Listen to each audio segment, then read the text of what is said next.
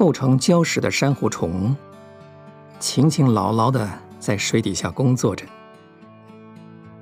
从来没有梦想到，他们正在建立一座新的岛屿。在这个岛上，渐渐地会长了植物，又住了动物和神的儿女们。他们就是做基督的后嗣，享受永世的荣耀。如果现在神给你的地位是一个隐藏的、幽闭的、没有人知道的，不要怨恨，不要忧愁。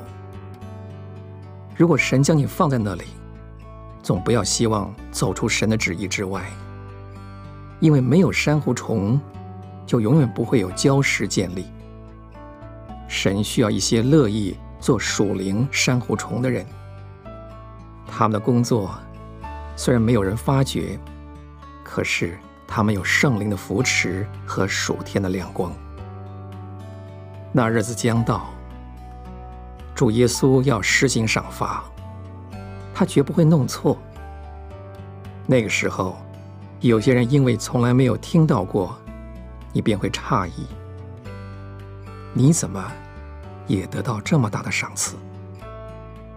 也许神要我们离去一个弟兄姊妹繁多的教会，一个最能给我们生气的山顶，一些有帮助艺人的交通，而回到平庸的伊马忤斯，或者到世俗的格罗西，又或者到遥远的马其顿，我们应当。